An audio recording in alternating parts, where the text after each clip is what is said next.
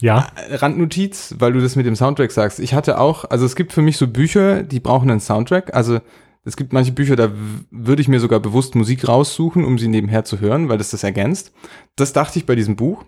Dann hatte ich danach gesucht, einfach ähm, in Spotify nach dem Buchtitel und es gibt die Playlist von dem Autor zu diesem Buch. Die ist aber meiner Meinung nach bis auf ein paar Lieder grauenhaft. ich habe es nicht ertragen, bis auf ein paar Lieder. Was Aber ist das? Ja, was ist das so für Musik? Es sind eher so Songwriter-Songs. Ach. So Songwriter-Kuschelrock, so Nein. ein bisschen so in die Richtung. Nicht alles. Es gibt auch eher so abstraktere, jazzigere Sachen, die, ja. Aber das ist ja sehr spannend, ne? Weil, weil er hat das geschrieben, er muss ja irgendein Gefühl gehabt haben und dass er dann halt so was ganz anderes, als wir es jetzt vielleicht machen würden, damit verknüpft. Das ist super spannend. Ich bin nie auf die Idee gekommen, das zu googeln. Voll cool. Ja, ich manchmal, ich habe das ja mit anderen Büchern auch schon gemacht. Ja, ja, ich kann ja nur noch mal an äh, den wundervollen Roman Heartland von Welz stimmt. erinnern, wo er uns äh, sogar zwei Playlisten auf Spotify zur Verfügung gestellt hat. Ne? Die beide gleich gut passen. Welche soll ich denn da nehmen? Ne, erst die eine und dann die andere. und dann wieder von vorne.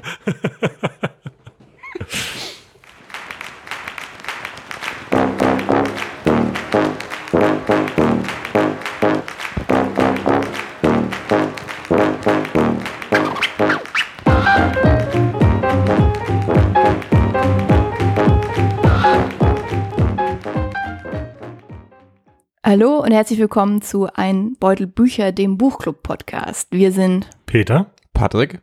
Doreen und eigentlich auch Anne, aber die ist schon wieder nicht da. Wisst ihr, wo die ist? Ja, sie hat mir vorhin geschrieben. Also Anna war ja letztens auf diesem Yoga-Retreat und scheinbar hat sie da jemanden kennengelernt äh, und jetzt ist sie mit dem auf einem Date heute und kann deswegen, kann deswegen nicht aufnehmen. Okay. Es bleibt also spannend und wir hoffen, dass sie beim nächsten Mal dabei ist, aber ansonsten natürlich viel Spaß auf dem Date. Ja, Wir sind jetzt aber einfach trotzdem hier und sprechen wie jeden Monat über ein Buch, das wir gelesen haben. Und dieses Mal sprechen wir über How High We Go in the Dark von Sequoia Nagamatsu.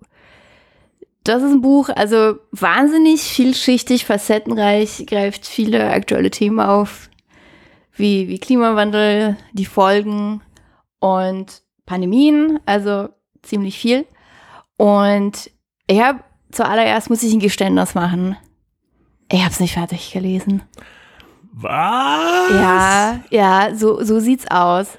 Ich, muss, auch, glaube ich, ein Geständnis machen. Patrick hatte mir das vorher schon gesagt. Ich war jetzt nicht so überrascht, wie ich getan habe. Ja. Okay, aber sehr, sehr authentisch und äh, glaubwürdig, deine Reaktion. Genau, ich habe bloß die ersten drei Geschichten gelesen. Die waren für mich einfach, pff, mich haben die richtig runtergezogen. Also die waren so, how deep we can go in the dark, eher. Mhm. Ähm, genau, also deswegen habe ich mir heute Folgendes überlegt, dass wir einfach während der Folge so ein bisschen, dass ihr mich so ein bisschen quasi abholt und mir so ein bisschen erzählt, was danach noch passiert. Genau.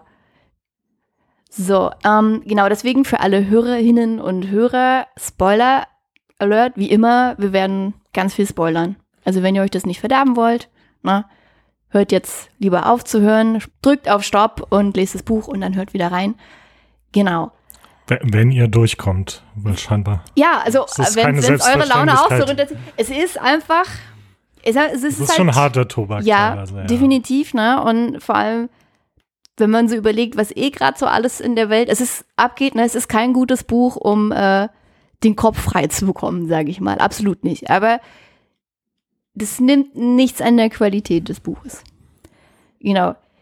Deswegen, äh, es ist ein, äh, ich würde sagen, so, es sind 14, ja, Kurzgeschichten, die äh, über verschiedene Mechaniken miteinander verbunden sind. Darauf kommen wir nachher auch noch zu sprechen. Und ich habe ja jetzt schon gesagt, ne, für mich war das sehr, also es hat mich echt so, so betrübt, deswegen konnte ich es nicht weiterlesen. Und deswegen habe ich überlegt, können wir einfach mal so gucken, was waren die Emotionen bei euch, ne, und, und warum? Und genau, fangen wir mal mit der ersten Geschichte an. Also ich weiß jetzt nicht, ob ich, ob ich meine Emotionen noch äh, sozusagen Geschichte für Geschichte Vielleicht weiß. machen wir es für die ersten drei, weil das Okay. sind die, die ich geschafft habe. Okay. Genau. Die erste Geschichte, die, die fand ich eigentlich wirklich noch gut. Die war interessant. Und da geht es ähm, darum, das spielt auch so ein bisschen, so ein paar Jahre von jetzt, ich weiß gar nicht mehr genau, also es ist jetzt nicht wahnsinnig weit in der Zukunft. Und jedenfalls sind da Wissenschaftler in der Antarktis, die in dem Eis, was langsam taut, halt Viren oder Bakterien finden und prüfen wollen, ne, ob die vielleicht gefährlich werden können. Also es sind halt super duper alte Viren, die da seit tausenden von Jahren gefroren sind. Genau, und dann geht es darum, können die uns jetzt gefährlich werden? Und am Ende der Geschichte wird auch so langsam angedeutet, ja, können sie zumindest die Wissenschaftler in der Station kriegen alle nacheinander komische Symptome und dann endet die Geschichte.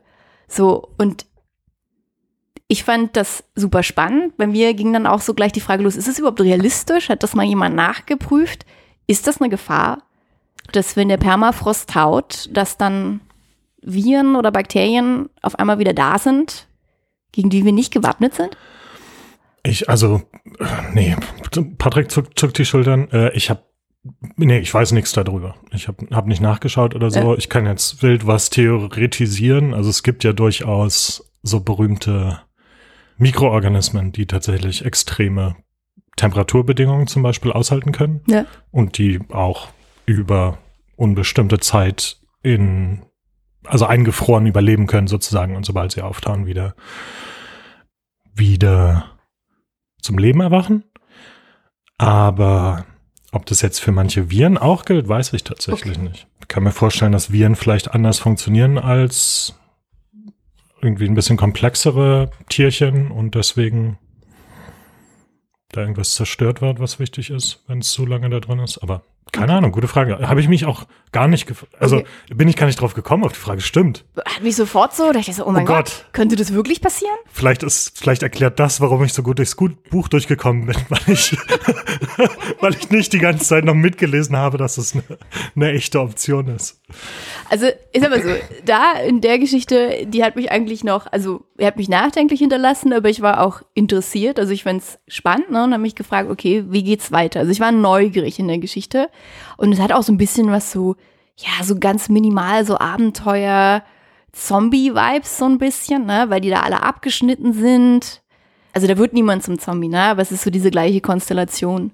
Die, es sind Wissenschaftler, die irgendwo abgeschirmt sind und da irgendwas machen und dann kommt es auf einmal ans Tageslicht. Wie, wie ging es euch so emotional? Was hat das mit euch gemacht, die erste Geschichte? Hm, Nicht so richtig viel. Also ja, ich war auch interessiert, so wie es weitergeht. Also es ging ja dann erstmal, ich dachte, das sei einfach so der erste Kapitel von einem Abenteuerroman, aber das ging ja dann ganz anders weiter.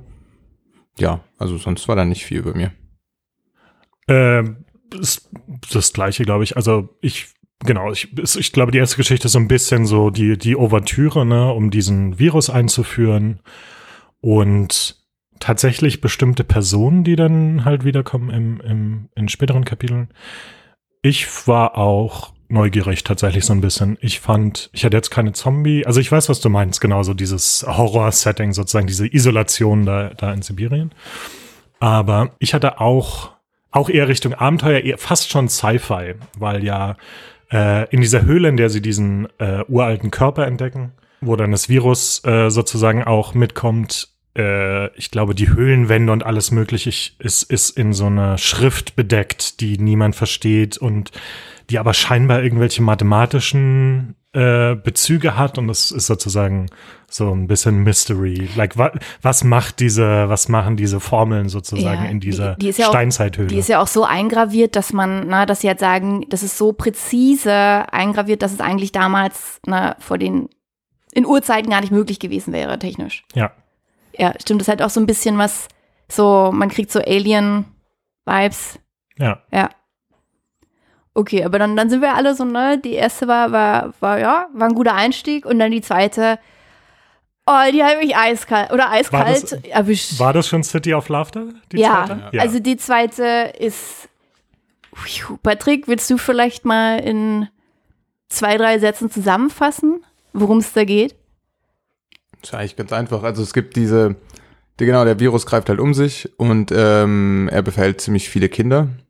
Und um quasi den Kindern quasi einen qualvollen Tod zu ersparen, gibt es dann Vergnügungsparks, die im Endeffekt eigentlich nur Sterbehilfe sind, aber das so ein bisschen für die Kinder maskieren.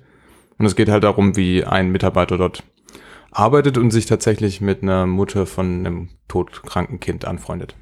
Genau, und zum Schluss erlebt man dann halt quasi so Schritt für Schritt mit, wie der Junge da halt seinen letzten Tag erlebt und seit super duper glücklich ist, ne? Und ähm, er stirbt dann, also zum Schluss gibt's dann halt diese Achterbahn irgendwie, die so schnell ist, dass es die Kinder dann erst betäubt und dann sterben sie. Boah, also das hat mich aber richtig erwischt. Also es, das, das hat mich richtig, richtig traurig gemacht. So, ne? Das hat auch noch eine ganze Weile nachgehalten, weil es halt so, ja, so ein, so ein trauriger Gedanke ist. Ne? Und vor allem auch die Vorstellung, dass die Kinder das ja nicht wissen. So, die freuen sich halt total. Und dann passiert halt sowas. Beziehungsweise ist es teilweise auch ein bisschen unklar, ne? wie, wie sehr sie es ahnen und Ja. so weiter. Und die Eltern sind ja auch da, die wissen ja, was los ist. Und es ist auf jeden Fall, hu, ja, äh, das war, das war krass. Es war tatsächlich aber auch eine meiner Lieblingsgeschichten aus dem Buch. Komme ich gleich zu vielleicht. Ganz, ganz später, da wollte ich ihn noch fragen. Ja. Die heißen auch Euthanasieparks und so, also das ist alles, ja, die Vorstellung ist, ist völlig abgefuckt.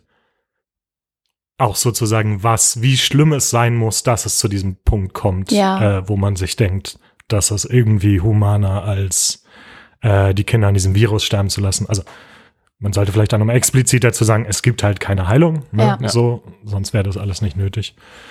Die Krankenhäuser sind auch schon überlastet. Also das ist alles Ja. absolut furchtbar, ähm, Genau. quasi in dieser Zukunft. Nicht nur die Krankenhäuser, auch die Leichenhallen Ja. und so weiter und die, die Friedhöfe, genau. Ja, die war heftig. Äh, also das, das war auch definitiv eine von denen, wo ich heulen musste, Ja. dann besonders am Ende. Also, wenn du mich nach den Emotionen bei der Geschichte fragst, ich war auch traurig. Es war aber auch gleichzeitig, und das ist, glaube ich, was dieses Buch so ein bisschen ausmacht, auch, ich fand diese Beziehung, die sich entwickelt zwischen dieser Hauptfigur und der Mutter des, dieses Jungen, Finch heißt der Junge, Mhm. glaube ich, und Dory die Mutter. Ja. Die fand ich einfach schön. Also das war so, das war fast schon poetisch oder das hatte sowas total Zärtliches. Ja, auf jeden Fall. Also generell diese Beziehung und wie das erzählt wurde, wie die sich irgendwie näher kommen und so. Und wie sie halt in dieser schrecklichen Situation Unterstützung beieinander finden, sozusagen. Und das ist, glaube ich, das, was diese Geschichte besonders ausmacht und, und irgendwie das ganze Buch so ein bisschen. Patrick, wie war es für dich? Mm, Ich würde jetzt mal das Wort hoffnungsvoll verwenden, aber nur um das so ein bisschen ins Extreme zu, also das, was ich, das ich da empfunden habe, so ins Extreme zu packen. Das nicht hoffnungsvoll wie im Sinne von, da wird es eine bessere Zukunft geben, weil offensichtlich spricht in dieser Geschichte irgendwie nichts dafür.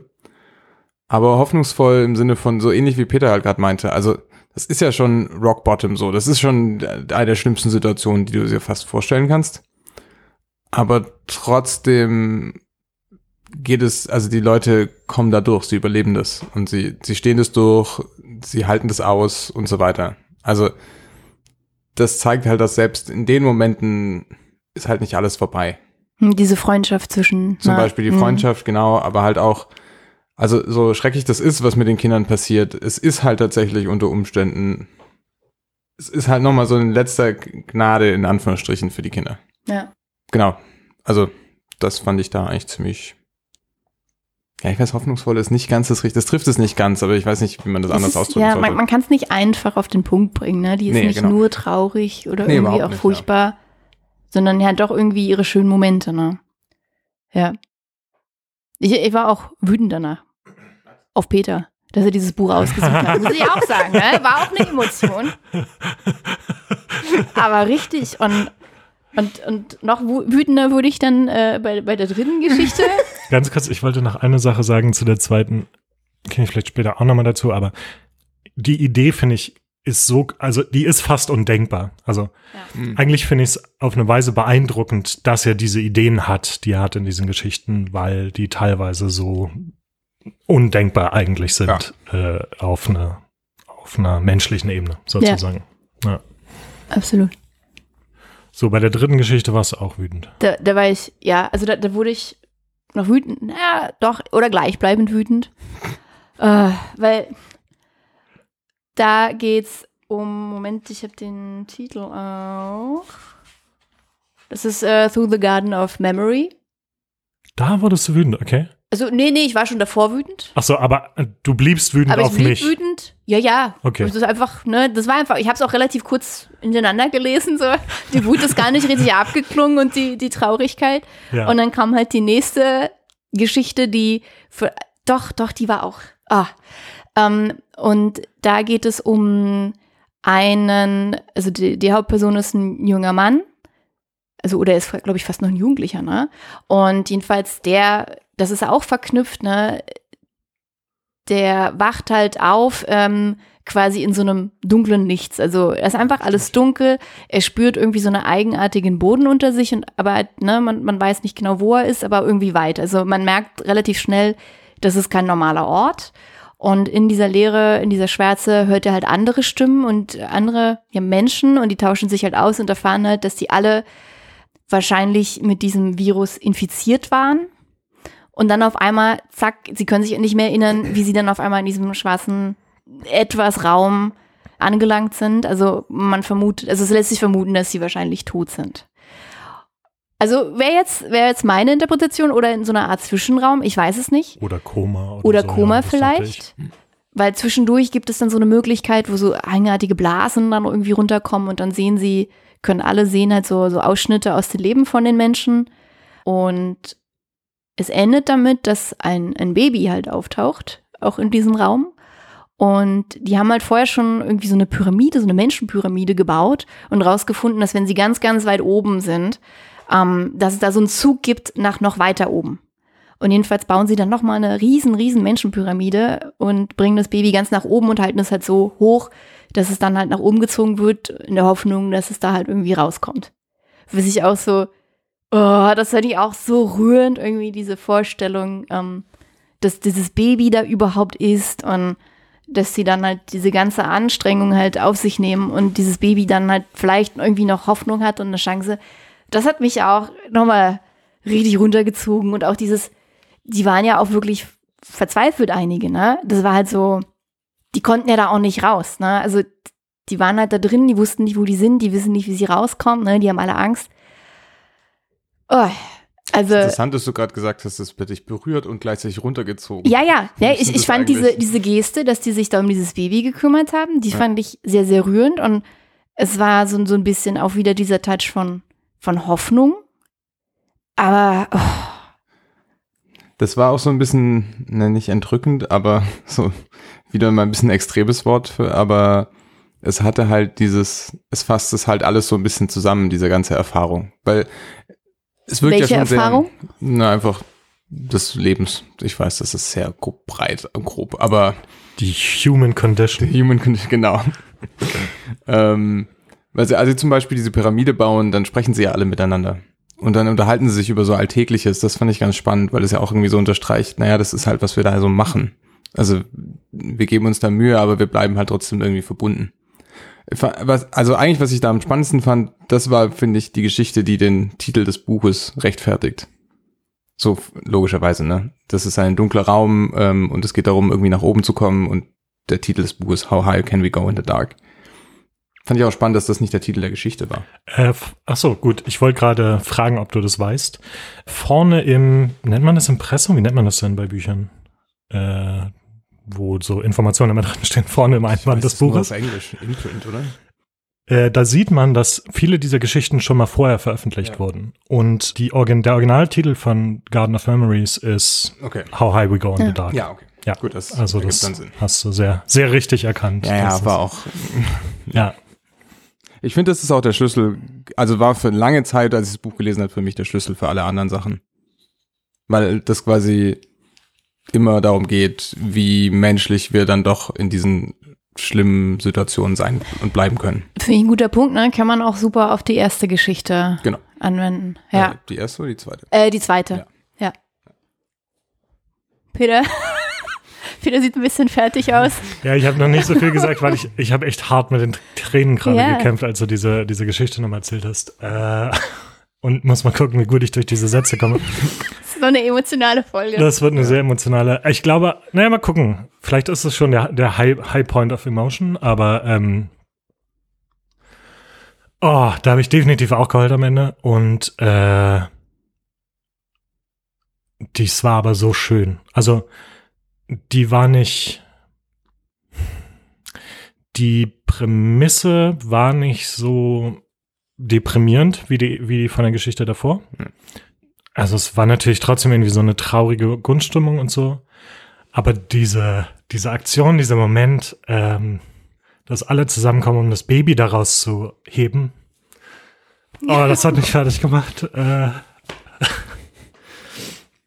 sorry. Das ist echt ein hartes Buch. Es, es ging uns, glaube ich, allen so. Krass. Ne? Also das Äh, kann einen nicht Ich habe jetzt auch nicht, nicht unbedingt damit gerechnet, dass es jetzt während der Aufnahme wiederkommt, aber das ist, also ich würde dem Patrick total zustimmen. Es ist ein schönes, es ist so ein schönes Gleichnis für wie Menschen doch zusammenkommen können, wenn es drauf ankommt. Ja. Und es gibt irgendwie so, Entschuldigung, ich lache.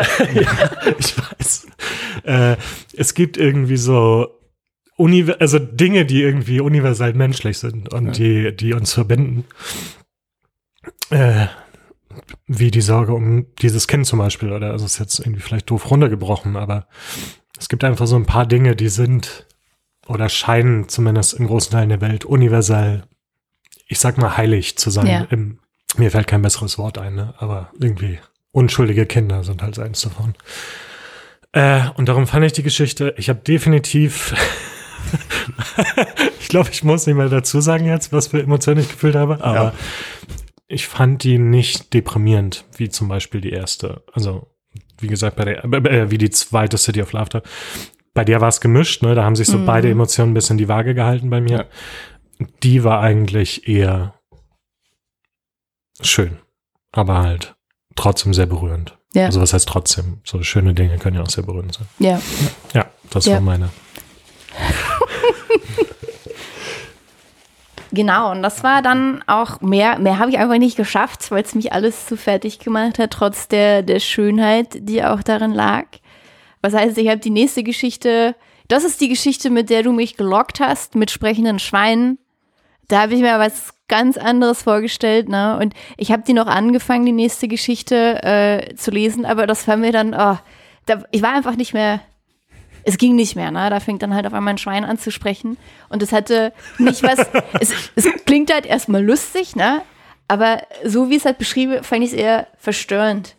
Wie, es gibt diesen einen Lars von Trier-Film, ich glaube, ist es Melancholia oder so, wo dann dieser Fuchs auf einmal spricht. Das ist Antichrist. Antichrist. Und dieser Chaos Fuchs- Reigns. Ja, und da, da wurde mir auch ganz anders, als ich das gesehen habe. Und an diesen Fuchs musste ich halt denken. Und dann habe ich das Buch zugeschlagen und das war's. Was mich jetzt noch interessieren würde, wird's noch positiver? Weil ihr habt ja jetzt schon angedeutet, das war der, der Höhepunkt oder der Tiefpunkt. Wird's in den folgenden Geschichten anders von der Stimmung her und kann, könnt ihr oder kann einer von euch zusammenfassen, was passiert denn im Rest des Buchs eigentlich noch so? Also es passiert noch einiges. Ich tatsächlich die diese erste dieser Anfang diese ersten drei Geschichten, also dies wie gesagt das Intro zähle ich nicht so richtig mit, aber diese ersten drei Geschichten äh, mit diesem Vergnügungspark, mit dem sprechenden Schwein und mit dem äh, Baby in diesem dunklen Raum, die haben den größten Eindruck bei mir hinterlassen. Der Rest ist auch interessant. Es wird, also was sehr viel passiert in diesen Geschichten ist zum Beispiel auch, dass er weiterdenkt, was es bedeutet, dass es diese Pandemie gibt, diese globale, die nicht heilbar ist einfach und wo einfach Millionen von Menschen äh, daran zugrunde gehen.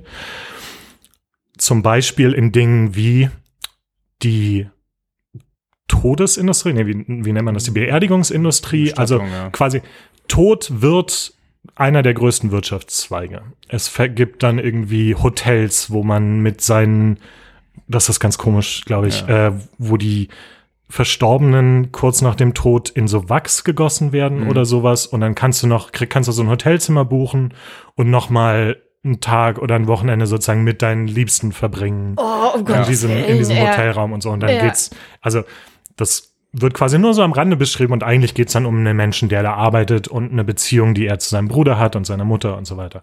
Ne? Aber so dieses, dieses, äh, was das eigentlich heißt für die Gesellschaft und wie irgendwie neue Traditionen entstehen rund ums Sterben und sowas. Das kommt viel vor. Es ist halt in allen Geschichten gibt es dieses menschliche Element, dass es irgendwie diesen Typen gibt zum Beispiel, genau, der irgendwie so ein bisschen sich entfernt hat von seiner Mutter und seiner, seinem Bruder und so. Und es geht jetzt darum, ob er zu seiner Mutter zieht, um ihr zu helfen, weil sie halt an dieser Krankheit leidet und äh, Pflege braucht sozusagen. Und wie er sich, wie er da mit sich kämpft sozusagen. Also in jeder dieser Geschichte gibt es irgendwie so ein, im Kern eine Beziehung äh, zwischen Menschen, um die es geht. Und ganz oft sind es auch so unausgesprochene Lieben, ist mir aufgefallen. Mhm. Also nicht in jeder Geschichte, aber ganz oft sind es fast schon sozusagen unsichtbare Beziehungen zwischen Menschen oder die dann halt in einem geschäftlichen Beziehung stehen, aber eigentlich ist nicht, irgendwie ist nicht so ganz klar, ob da mehr ist und so und so ein bisschen auch dieses irgendwie reuevolle oder so, denen das nicht gesagt zu haben, bevor sie dann weg sind und gestorben sind. Ja, genau, diese Themen kommen ganz viel. Ich würde sagen, es ist nicht mehr so ein, es sind nicht mehr so Schläge in die Magengrube dabei, wie, äh, wie in dem, im ersten Teil des Buches, zumindest bei mir nicht. Vielleicht bin ich auch abgestumpft dann irgendwann, aber äh, das war mein Eindruck vom Rest des Buchs. Patrick, wie's war, wie war es bei dir? Ich glaube sogar, dass so eine gewisse Anordnung erkennen zu können. Also das wird immer positiver sogar. Mhm. Also die Sachen werden immer weniger drastisch, um die es geht. Also, oder der Tod spielt, der Tod bleibt immer da, aber der rückt ein bisschen in den Hintergrund teilweise. Kannst du da. Beispiele nennen? Ähm, Naja, zum Beispiel relativ gegen Ende des Buches die, die äh, Spaceship-Geschichte. ja, genau, Ne? die sind dann ja alle so ein bisschen, also ja, da, da sind sie dann auf einem Raumschiff, weil das, also die Zeitspannen werden, gehen sehr lang. Besonders da gibt's halt ein Raumschiff, was dann aus dem Sonnensystem rausfliegt, auf, um das, und da gibt's um die Charaktere. Ich glaube, da gibt's sogar bis auf den Unfall auf einem Planeten fast gar keine Tode oder es spielt nicht wirklich eine Rolle. Da geht's eher um Zeiträume und so. Oder ganz am Ende gibt es eins, da kommt eine junge Frau zurück nach Hause nach Japan und dort die Nachbarschaft hat ein, eine Gemeinschaftsurne. Das ist eine dieser Dinge in der Pandemie, damit man halt Geld spart, weil man so viele Tote hat, packt man alle in eine Urne. Und dann geht es halt darum, dass sie wahrscheinlich nie Teil davon werden wird. Und das ist halt ein Konflikt mit ihrer Mutter, da die Oma gerade gestorben ist. Und da, der Tod ist natürlich der Auslöser hier, aber es ist bei weitem nicht mehr so zentral, wie es in der zweiten Geschichte ist. Und dazu kommt, glaube ich, auch, dass es, also es hat so fast dieses, am Anfang ist die Pandemie, also es kommt diese, diese erste Geschichte, führt die Pandemie ein, dann kommt die City of Love, die so die Härte der, auf dem, auf dem, dem Gipfel der Pandemie zeigt. Und dann wird es immer, wird es immer mehr so zu einem Hintergrundrauschen, mehr oder weniger. Und irgendwann wird die dann auch, ähm, gibt es dann doch eine Impfung und es wird wieder besser, dann kickt zwar der Klimawandel rein, aber also es ist fast so, als würde er erzählen wollen, ja, es wird richtig schlimm manchmal sein, aber es wird dann auch wieder besser werden. Und die Themen werden bleiben zwar ähnlich, aber zumindest dieses, dieses, dieses schlimme Ereignis nimmt ab. Fühlte sich für mich so an. Also hinten raus wurde es immer lockerer zu lesen und also es waren immer noch intensive Geschichten, aber halt bei weitem nicht mehr so düster. Ja, Ach würde ich auch sagen. Also so ein, ein, ein zentrales Thema ist, glaube ich, auch so die Resilienz von Ja, so Menschen als Gesamtheit sozusagen. Ne? Ähm, ich weiß nicht, ob wir da jetzt schon drüber sprechen wollen, aber die letzte Geschichte ist der Schlüssel zu diesem ganzen Buch obendrein. Weil das, das erklärt zum Beispiel auch diese dunkle Raumgeschichte und so weiter. Und die Zeichen an der Höhle und alles. Ähm, ja, dann erzähl mal. Da bin ich jetzt auch gespannt, weil so ganz konnte ich die nicht verstehen, glaube ich.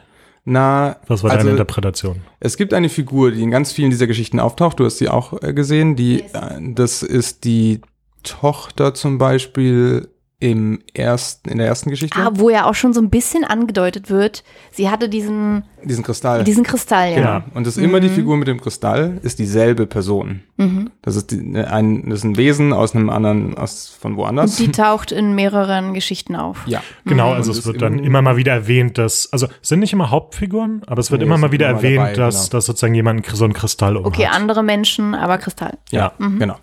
Und das ist tatsächlich ähm, eine, ein weibliches Wesen, vermutlich. Das ist nicht so ganz klar. Auf jeden Fall ein Wesen aus einem, aus von einer Aus einer anderen Dimension? Ja, oder? das ist nicht so ganz klar, was die sind, aber die können auf jeden Fall, was sie machen, sie steuern Leben im Universum. Also sie erzeugen Leben und versuchen es auf eine möglichst hohe Stufe zu bringen, so ein bisschen und, und helfen ihm da. Oder also sie legen es an, entwerfen es, legen es an und dann geht halt jemand zu diesen, zu diesen Lebenssprossen, in dem Fall die Menschen. Oder nee, ich glaube einfach Tiere im Allgemeinen auf der Planeten, auf, dem, auf der Erde irgendwie und schauen sich das an. Und was die spezielle Sache, die die machen können, ist, sie können sich alternative Wirklichkeiten oder Zukünfte anschauen. vorstellen. Und ja. vor, genau, und sie können, also sie können damit planen und darauf Einfluss nehmen. Und das ist zum Beispiel das, was wir haben mit den, ach so, und dieser Virus ist tatsächlich das Resultat davon, dass sie, glaube ich, mit Menschen geschlafen hat. Genau, sie, Ja. also genau, das wird dann alles so ein bisschen Science Fiction. Also sie, Ja, sie dann kommt dann auf die. Erde und verkörpert irgendwie, ne, sie kann dann einfach Person, eine Person Person, werden. ja. So. Und in der Steinzeit hat sie halt ein Kind mit sozusagen einem Ja, Erdenbewohner war's. und dieses Kind hat halt sozusagen, weil es diese Kombination ist aus etwas Göttlichem, würde ich jetzt einfach mal sagen, ja. und, und Menschlichem, entwickelt sozusagen etwas, was dieser Virus ist und äh, was dann sich in dem Moment auflöst, weil dann die Tochter irgendwann stirbt und in dieser Höhle beerdigt wird. Und da kommt dieser Virus dann. Das ist die, dieser Körper, der gefunden wird in der ersten Geschichte, Ah, wo der okay. Virus herkommt. Genau, und was passiert jetzt in der letzten? Na, da wird einfach nur erzählt, da wird ihre komplette Lebensgeschichte erzählt. Ah. Von sie muss von ihrem Planeten gehen, der auch erwähnt wird zwischendrin, bis zu dem quasi so dem Ende aller dieser Geschichten.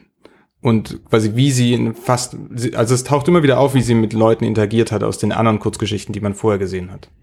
Dann gibt es dem ganzen Buch ja nochmal einen ganz anderen Dreh. Also ich finde so in der ersten Geschichte, die ich ja auch gelesen habe, da, da klang es ja schon so an, dass da irgendwie irgendein besonderes Wesen noch ist, irgendwie was Außerirdisches oder weiß ich nicht, was Magisches. Und das kam mir dann in den, ne, in den Episoden, die ich zumindest gelesen habe, danach nicht mehr so vor. Dann ist es quasi wie eine Klammer. Ja, das ist auf jeden Fall. Genau. Also es erklärt das und interessant ist, dass es halt natürlich irgendwie dann so eine Erklärung, also es erklärt plötzlich Dinge. Wie, davor war es halt so ein bisschen, naja, das ist halt der Rahmen und das ist so und d- d- m, das ist zwar alles seltsam, aber okay. Und da drin passieren dann die Sachen, die eigentlich wichtig sind. Plötzlich wurde die Rahmenhandlung wieder ein bisschen wichtiger. Das war so ein bisschen, hm, weiß nicht, hat es bisschen geschmälert vielleicht manchmal. Aber was ich interessant war, dass es halt auch zeigt, okay, diese gleiche Sache passiert halt überall im Universum nochmal. Also es ist, ja, fast schon ein bisschen mystisch an dem Moment.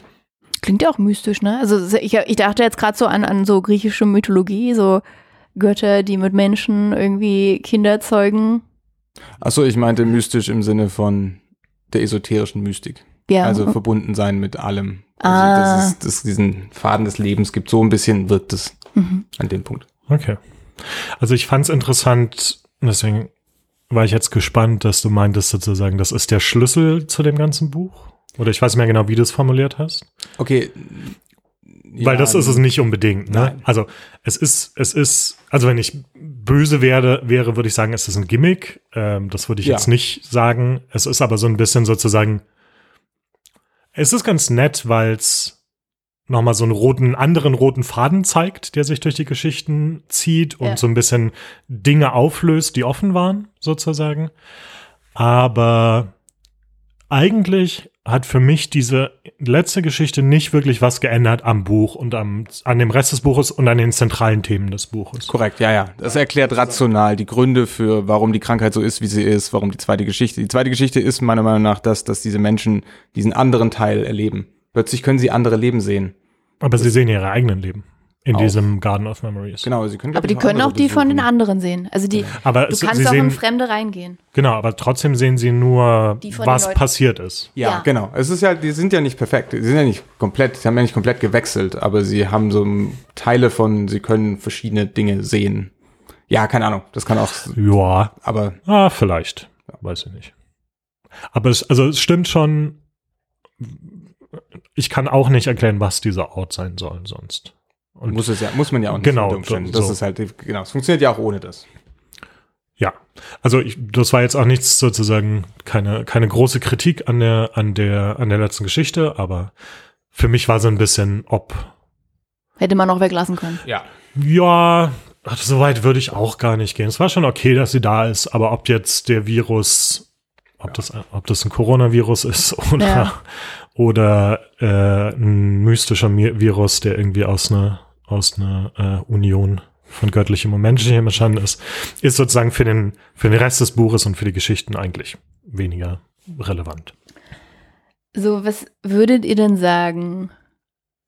Was ist der, der rote Faden? Ne? Also es wurde schon mehrmals angesprochen, dass das sind ja verschiedene Geschichten, die alle miteinander auf eine gewisse Art und Weise verknüpft sind. Also jetzt gerade habt ihr schon gesagt, ähm, diese ja, Wesen mit, mit den Kristallanhängern ist eins. Also ich meine dann, die Pandemie und der Virus scheint halt einfach eine Verknüpfung zu sein. Ich habe aber auch schon in den ersten drei ähm, Geschichten gemerkt, dass es auch teilweise so Personen sind, aber dann halt über fünf Ecken, ne? Der, die Schwester des Cousins und deren Vater ist dann halt irgendwie, ne, so ungefähr. Was, was ist, gibt es einen hauptroten Faden, würdet ihr das sagen? Oder Also sozusagen Verbindung? rein technisch ist es eben die Pandemie, genau. Also es ist dieser Virus, der in allen Geschichten relevant ist und sich sozusagen durchzieht durch alles. Es sind diese persönlichen Verbindungen, was jetzt, wo, wo wir drüber reden, auch nochmal, das ist auch wieder dieses, was, was Patrick gerade meinte, mit dem Verbundensein mit allem, ne? Also nicht nur mit allem, sondern alle diese Menschen und ihre Erfahrungen sind verbunden, teilweise ziemlich direkt. Also als Beispiel der Wissenschaftler, der mit diesem sprechenden Schwein arbeitet, das ist der Vater von Fitch aus der City of Laughter Geschichte, ne? Und solche Sachen. Also das hast du auch. Ah, ich, ich überlege gerade, ne, das ist ja, wenn ich es jetzt so höre, ist es eigentlich auch das, das Buch in seiner Machart eigentlich ein schönes Bild dafür, ne? Dass, wenn jetzt so eine Pandemie passiert, dass es uns alle betrifft, halt auf verschiedene Arten und Weisen, könnte man das auch, Hm? macht das, macht das Sinn? Ja, Ja. definitiv. Ne, man Ja. hätte es ja auch an, an einem Charakter oder ne, an einer Figur halt die ganze Geschichte durcherzählen können. Aber Ja, stimmt. Es erzählt quasi die, sowohl die Phasen als auch die auf wie Menschen, wie, wie viele unterschiedliche Menschen an wie vielen Orten wie unterschiedlich betroffen sein können. ja, und alle sind halt irgendwie miteinander verbunden, selbst wenn es über sieben Ecken ist. Ja. Ja, Und jeder hat irgendwie aber seine, seine eigene Erfahrung. Ja, ja. ja genau. eigentlich auch schön. Ja. Da habe ich mir übrigens kurzer Einwurf. Also ich, ich mag das, ich mag das Hardcover auch, äh, oder das, das, das, die physikalische Kopie dieses Buches. Mhm. So, ich mag auch das, das Cover und so weiter. Aber da, das war das eine Mal, wo ich mir tatsächlich ein Kindle, die Kindle-Version gewünscht hätte, weil ich ganz oft Namen gelesen habe und dachte, Moment mal, ist es, ist es eine Person aus einer anderen Geschichte? Und äh, das wäre halt schön gewesen, im Kindle sozusagen suchen zu können. Ja. Äh, also teilweise gibt's, glaube ich, ich glaube, es gibt etliche Verbindungen, die, die ich gar nicht äh, gesehen habe. Ja, Hast du die gesehen, Patrick? Hm. hast du alle gefunden? Ja, Mhm. genau. Teilweise sind es, glaube ich, auch Orte einfach nur. Aber es ist auch so, dass es quasi eine Geschichte spielt an einem Ort und dann zwei Geschichten später spielt die Geschichte oder kurzmals, kurzzeitig wieder am selben, selben Ort. Welcher Ort? Also zum Beispiel die Geschichte mit dem Virtual Reality Menschen und den Flugblättern. Ja, Ich glaube zum Beispiel, dass der Ort irgendwo schon mal vorher aufgetaucht ist. Aber ich bin mir auch nicht sicher. ähm, bin ich mir jetzt auch nicht sicher. Achso, und ganz, mh, eine der letzten Geschichten ist, dass sie halt in dieses Raumschiff einsteigen und dann losfliegen. Da tauchen ungefähr, weiß nicht, drei Alle. Viertel aller auf. Also ich weiß Ja. nicht, ob alle auftauchen, Nee, aber sehr, nee. sehr viele tauchen ein, sind dann da, entweder sind sie Teil der Mannschaft oder sind Verwandte oder Beziehungen von mh, Hauptcharakteren. Hm. Also unter anderem die Oma und die Enkelin aus der ersten Geschichte, ja, genau. äh, Dory aus City of Laughter, diese Mutter äh, von dem Sohn, die sind alle, alle auf diesem Schiff, ja. Oh, Finde ich auch nett, ne? dass es dann so die Fäden so ein bisschen zusammenlaufen. Und auch auf eine schöne Art und Weise. Also, wenn du dich erinnerst, in, in dieser City of Laughter Geschichte, die Mutter malt so Wandgemälde für ihren Sohn, ne? Ja. damit er sich irgendwie besser fühlt. Und im, und die, diese eine Frau ist, diese Oma ist Künstlerin. Und äh, deren Aufgabe ist im Prinzip äh, dieses, die, die Reise festzuhalten, bildlich festzuhalten, indem sie auch so Wandgemälde in dieses Raumschiff malt. Ja. Und als Hilfe wecken sie ihr die Mutter auf. Und sozusagen dann sind Ja. das die beiden, die irgendwie diese, diese Wandgemälde malen in diesem Raumschiff. So, also es war auch, ja, da sind viele nette so Verbindungen dabei. Aber auch, also unabhängig sozusagen von diesen technischen, würde ich das jetzt mal nennen, roten Fäden, ist halt einfach das Thema, glaube ich. Also diese, diese Human Experience, ich weiß nicht, wie man das im Deutschen sagen würde, diese, ja, zutiefst menschliche Erfahrung, äh, die sich, die sich da durchzieht, durch das ganze Buch. Wie, Ja. wie wir mit Tod und Trauer und Tragödien umgehen und irgendwie trotzdem weitermachen, auch wenn alles um uns herum irgendwie zusammenbricht. Also höre ich da auch raus, dass euch das Format gefallen hat. Erstaunlich gut. Also normalerweise bei Kurzgeschichten äh, tue ich mich manchmal ein bisschen schwer. Mm, Dadurch, dass es halt eine Geschichte ist, die es ist ja schon oder es ist, die sind sehr kohärent. Also man hat, man kann, man fühlt sich immer gleich wieder Man sieht direkt die Verbindung. Genau, es gibt immer einen natürlichen Übergang. Es ist nicht so, ne, bei vielen Kurzgeschichten, Büchern, da ist es so, dann ist immer wieder so, okay, alles von vorne. Ich muss quasi den kompletten Kontext wieder lernen, ich muss wieder verstehen, in was für einer Welt spielt es und so weiter, weil das halt mal manchmal wechselt. Und hier ist das überhaupt nicht so, sondern das schließt sich einfach an. Es ist, als hätte man eine andere Kameraeinstellung gewählt in derselben Welt. Mhm. Das ist ein schönes Bild, ja. Also es ist halt durch dieses, war das im Deutschunterricht? Hat man da das auch als Schlaglicht bezeichnet, so eine Kurzgeschichte? Weil das ist ja irgendwie, ne, so, du hast so diese Momentaufnahme irgendwie von, von etwas, von Ja. irgendeiner, irgendwie dem Leben einer Person. Und das fand ich so ein schönes Bild. Also, wie gesagt, mit diesen ganzen Verbindungen, man hat so dieses soziale Gewebe über Orte und Zeit hinweg und dann sieht man immer nur so ein kleines, kleines Aufblitzen und so eine Momentaufnahme detail, detailliert äh, von, von einer bestimmten Person. Hat er sich jetzt eigentlich auch äh, ein bisschen, also hat es sich auch einfacher gemacht, Ja. ne? Wenn er das Gleiche halt mit, weiß ich nicht, durchgängig, mit einer durchgängigen Geschichte von, ne, die halt so, weiß ich nicht, vier, fünf Charaktere so umfasst, viel mehr Aufwand, viel dickeres Buch, wenn er das mit der gleichen Intensität hätte beschreiben wollen. Und so konnte er halt immer den Fokus auf einen Aspekt setzen und dann halt einen Ausschnitt zeigen.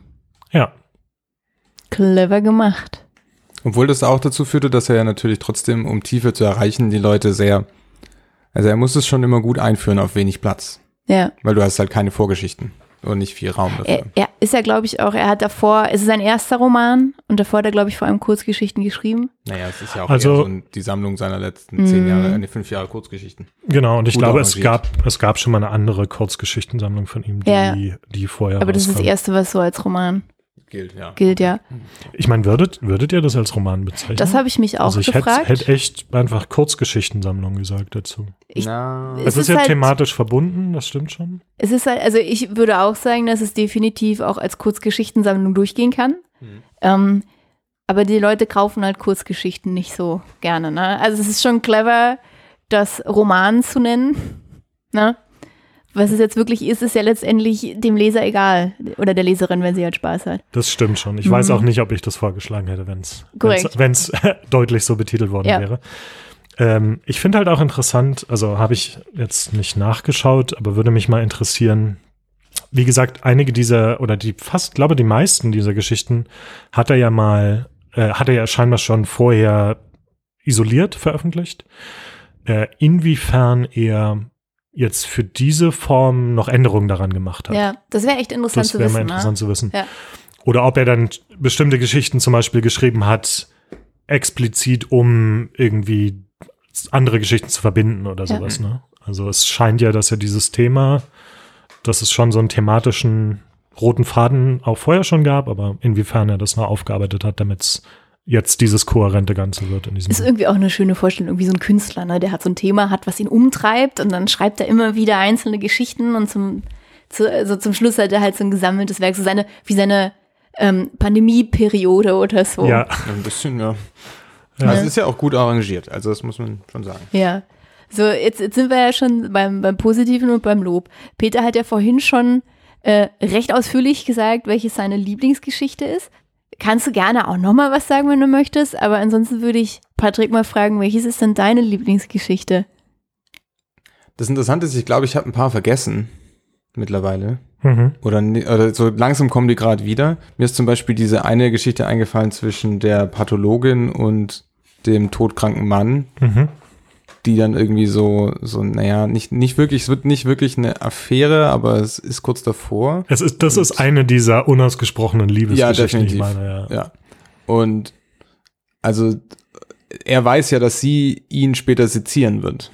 Und dann geht's viel darum im Endeffekt, dass er wissen will, was sie mit ihrem Stopp, stopp, stopp. Okay, Sie wird also- ihn später zitieren und er, Also- wei- sezieren also und er die- weiß es schon? Ja, Ja. genau. Die Geschichte Ja, ist, ist- ähm, also es ist eine Wissenschaftlerin, die in so einem Programm forscht, um, also ich, das ist ganz witzig, das ist so, eigentlich ist sie Kriminologin. Und es gibt tatsächlich so einen Zweig der Forensik, die sich damit beschäftigen, zum Beispiel, wie Leichen dekompostieren.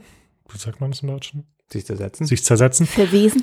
Äh, und sie kommt eigentlich aus diesem Zweig sozusagen und benutzt aber ihr Know-how, wird jetzt eingesetzt, um diese äh, zu untersuchen, was der Virus mit diesem mit Körpern macht. Und er ist sozusagen ein äh, Testsubjekt. Er hat sich freiwillig gemeldet, dass sein Körper später für diese Forschungszwecke eingesetzt wird. Und er ist aber noch am Leben und ist jetzt aber schon in diesem Institut. Und die beiden freunden sich an über ihre gemeinsamen Musikplaylisten und so und äh, haben halt diese Unterhaltung. Und deshalb, genau. Weiß er schon, was dann, dass Und er, dass weil, er wird. wird er bald sterben? Also, Ja, ja, das ist er ist klar. Todkrank okay. mit diesem Virus. Ja. Bald stirbt, ja. Das ist ja aber auch eine ganz spannende Konstellation. Ja, also, wenn man sich das mal vorstellt, Ja. du, du freundest dich mit jemandem an, von dem du weißt, A, dass er bald stirbt und B, dass du ihn dann ne, sezieren wirst. Das ist schon. Ja. Also in der Hinsicht, Lieblingsgeschichte ist schwierig, wirklich, finde ich. Also die sind halt alle sehr, sehr unterschiedlich und also City of Laughter war definitiv die eindrucksvollste, Mhm. Aber das heißt nicht unbedingt, dass es meine Lieblingsgeschichte ist. Also ich genau, ich fand die zum Beispiel, wenn wir das gerade hatten, finde ich ziemlich gut. Ich fand auch die, jetzt wo ich mich dran erinnere, die mit den Roboterhunden ziemlich gut. Gibt quasi so Roboterhunde, die die Stimmen oder die halt die Persönlichkeit ihrer Besitzer in Anführungsstrichen so ein bisschen übernehmen und wenn die dann aber sterben, dann haben, benutzen, benutzen ist das falsche Wort, dann behalten Menschen die quasi als, als Erinnerung, weil da immer noch so ein Teil des Geistes dieser verstorbenen Person drin ist, weil die auch die Stimmen nachmachen können und sowas oder Oh Aufnahmen Gott, drin das haben. Ja. Genau. Und Befehle haben, die nur die Person damals aussprechen konnte. Und Ui, das ist, ja. ja. Und dann, aber gehen diese Roboterhunde leider kaputt mit der Zeit. Mm. Und dann, genau. Ähm, die fand ich auch ziemlich, also es ist eigentlich alles, gegen Ende fand ich so ein bisschen schwächer. Die anderen fand ich eigentlich. Ja, ich habe jetzt da wieder so viele, also so, da höre ich so viel traurige Themen auch wieder raus. Ich, ich finde, das klingt halt alles sehr einfallsreich, absolut, ne? Ja, sehr sehr, sehr, ja, sehr ideenreich. Und das ist absolut auch spannend, ne? Was, wie wäre das, ne, wenn man so einen Hund hätte? Aber irgendwie auch alles natürlich traurig mit Tod und Krankheit. So, ich glaube, dann so langsam können wir auch zum Schluss kommen. Und genau, ich frage euch wie immer, wie hat euch das Buch, der Roman dann gefallen? Und ich bin auch wieder gespannt auf Pedis Skala. Was hat er sich diesmal einfallen lassen? Magst du gleich starten? Ich hab Was, du bist nicht Ich bin vorbereitet? diesmal nicht vorbereitet, aber warte, mir, mir fällt, äh, ich, ich gehe einfach kurz in mich und sage, dass dieses Buch auf der Feels-Skala von mir einfach all the feels bekommt. Oh ja. Äh, also, da war halt alles dabei. Ich glaube, ich habe sogar gelacht an ein paar Stellen, Ja, aber ich weiß jetzt nicht mehr wo. Also. Ja, ja, teilweise das- war das tatsächlich auch einfach witzig geschrieben. Ja. Und wie gesagt, dann von ein paar Lachern zu einfach in Tränen aufgelöst äh, auf meiner Couch war, war alles dabei. Und ja, ich weiß nicht. Also es ist jetzt, es ist irgendwie, ein, es ist ein faszinierendes Buch. Ich weiß nicht, ob ich das jetzt komplett jedem äh, unüberlegt empfehlen würde. Das vielleicht nicht unbedingt. Und ich weiß jetzt nicht, ob es auf meine All-Time-Favorite-Liste kommt, aber es ist ein äh, erstaunliches Buch irgendwie. Ja, es ist einfach, weiß ich nicht, irgendwie Schwer zu fassen. schwer zu fassen und irgendwie eine, eine faszinierende Schönheit aber auch da drin. Es ist halt offensichtlich auch einfach gut geschrieben, so handwerklich fand ich. Er ist ein guter, guter Autor, äh, war mein Eindruck. Und ja, mehr kann ich dazu nicht sagen. Patrick? Na, ich habe ja meine klassische Skala. Ich würde sagen 8 von 10. Grund dessen, dass es so fantastisch ist. Und ist es gut oder schlecht? Gut, weil, naja, wie wir jetzt schon mehrmals hatten, diese Ideen sind schon sehr weitreichend und das ist eigentlich das, wenn, wenn jemand gute Ideen hat, interessante Prämissen und die dann auch noch schön ausbaut oder spannend ausbaut, das ist schon mal, das macht für mich ein Buch sehr, sehr lesenswert. Ähm, dazu kommt aber genau dieser ganze emotionale Teil. Ich habe mich manchmal gefragt, ob es an kitschig grenzt, manche Geschichten. Also er, er, er, drückt es natürlich schon extrem, aber dafür sind sie aber zu einfühlsam geschrieben, die Geschichten, und dann doch zu nuanciert und die Idee, genau eben dieser Rahmen ist auch irgendwie speziell genug, dass das dann doch nicht dahin abrutscht. Also, vielleicht nochmal ein Beispiel, die, ähm, die Pathologin und dieser, ähm, ihr, naja, Patient, Freund, demnächst Untersuchungsobjekt, äh, die schreiben sich dann irgendwie, oder er schreibt Briefe an sie, die sie zu öffnen hat, wenn er tot ist. Und das kennen wir ja woanders her. Wie heißt der? P PS, ich liebe dich? Ja, genau, daher kennen wir das. Oder? Also ich habe es weder gesehen noch gelesen, aber man kam ja nicht dran vorbei eine Weile lang, ne? Ja, genau, aber ähm, da stehen dann aber, also es rutscht eben nicht in das ab. Es bleibt irgendwie auf einer anderen Ebene. Es wird, ja. Vor allem, weil nebenher leider auch, also nicht leider, aber nebenher wird halt auch beschrieben, was sie mit seinem Körper tatsächlich gerade macht. Unter anderem ihn leicht anwesen lassen, dann zu vergraben, bis er noch ein bisschen verwest ist und dann in ein anderes, nee, ich glaube, zwischendrin sind die Kojoten dran und dann, oh glaube ich, in ein anderes Beet umlagern. Was ein Kontrast. ja, genau. Wahnsinn.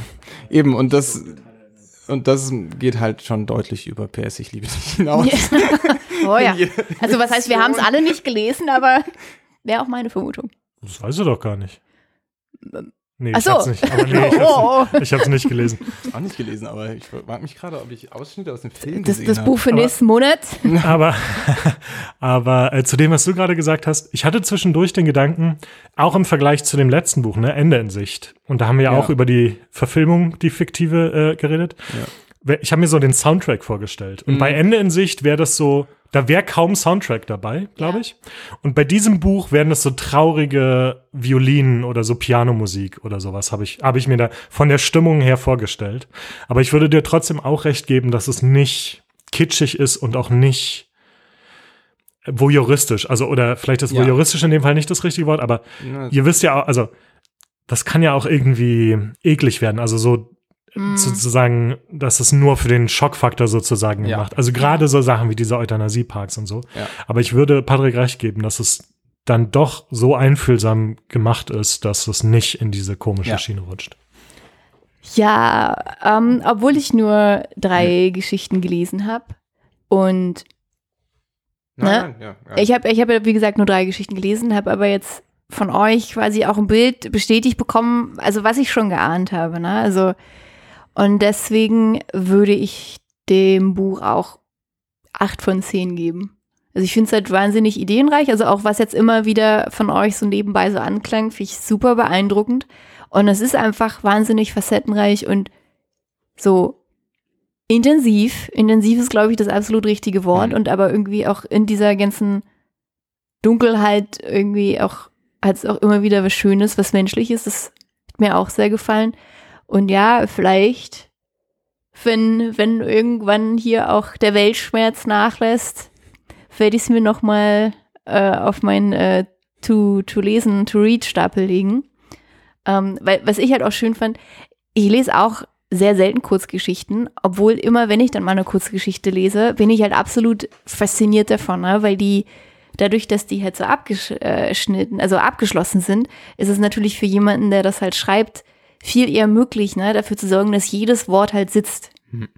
So, Mhm. ne, was halt bei einem Roman, das ist so viel, das ist halt schwierig. Aber bei einer Kurzgeschichte, das ist halt einfach nochmal, ich finde, da, da zeigt sich halt richtig so Können. Das ist viel, viel schwieriger und auch viel beeindruckender zu lesen. Und das Ding ist ja halt, das Buch ist halt voll mit Kurzgeschichten Mhm. die genau das halt schaffen. Und ja, deswegen definitiv 8 von 10. Und aber trotzdem schlecht ausgesuchtes Buch, Peter. Aber hallo. Ich meine, es ist eine, das ist eine, das ist eine erstaunlich gute Wertung für ein Buch, was du nicht fertig lesen konntest. Ja, Ja, aber ich konnte es ja auch nicht fertig lesen, weil es halt so viel, es war ja nicht schlecht. ja. Ne? Es hat mich halt extrem runtergezogen, weil es halt so intensiv war. Was ja, weil es so gut war. Du konntest es Ich- nicht zu Ende legen, weil es zu gut war. Ja, also so eine, qualitätsmäßig war es halt sehr Ja. gut, aber von den Themen halt so, uiuiui. Aber dann, also ganz kurz, trotzdem nur, äh, nur einfach nur aus Neugier nachgefragt. Wie sehr hat es mit der Nähe zur tatsächlichen aktuellen Situation zu tun? Meinst du, in einem, du hättest es 2016 einfach so weglesen können? Oder? Ich weiß, also nee, ich glaube jetzt so, wir haben uns ja alle schon so einigermaßen an die, an, zumindest an die Pandemie, ne? Das gehört jetzt gerade fast schon mit zum Alltag. Ja. Aber es ist, weiß ich nicht, keine Ahnung, generell. So, der Winter ist gerade erst vorbei, Mhm. ne? Der Krieg hat angefangen. Das ist einfach nichts. Ja, ich habe mir eigentlich, ich habe mir was gewünscht, was ein bisschen leichter ist und mich ablenkt. Du hast mir sprechende Schweine versprochen und dann sowas. Ich habe aber auch, auch gesagt, ich habe aber auch gesagt, dass es, das stirbt übrigens am Ende der Geschichte auch. Oh Gott. Äh, aber Oh, aber ich habe auch gesagt, dass es eventuell deprimierend wird. Na gut, dann hoffen wir mal, dass Patrick äh, für die nächste, für den nächsten Monat äh, ein, ein leichteres Buch ausgesucht hat, was uns wieder hochholt. Ich habe auch was Leichteres rausgesucht. Das nächste Mal lesen wir Müll. oh, den hast du dir jetzt ewig überlegt. Den hat er vorher Mhm. geplant. Sage ich nichts dazu. Äh, von Wolf Haas. Genau. Äh, ist ein Krimi, so wie es zumindest für mich klingt. Mhm. Es wird beworben mit Mülltrennung. Finde ich gut. Ja, mach mal. Mülltrennung Wie- finden wir gut. Unterstützen wir. Ja, genau. Ich weiß nicht, ob es. ich Weiß nicht, wie diese, ich habe keine Vorstellung von dieser Werbung jetzt, aber ja. Ja, hat, glaube ich, nichts mit Mülltrennung zu tun, aber schauen wir Ja, es. aber Schauen wir mal. Klingt erstmal nach einem leichteren Thema als das Buch, was wir heute besprochen haben. Von daher freue ich mich. Ja, Peter, Peter guckt schon so. Also aber Müll, Müll als Thema jetzt vielleicht nicht, aber so ein Krimi. Ja, ne, also ich, ich hoffe, dass es leichter wird. Ähm, genau, und dann hören wir uns wieder am 1. Mai. Ja. Wow.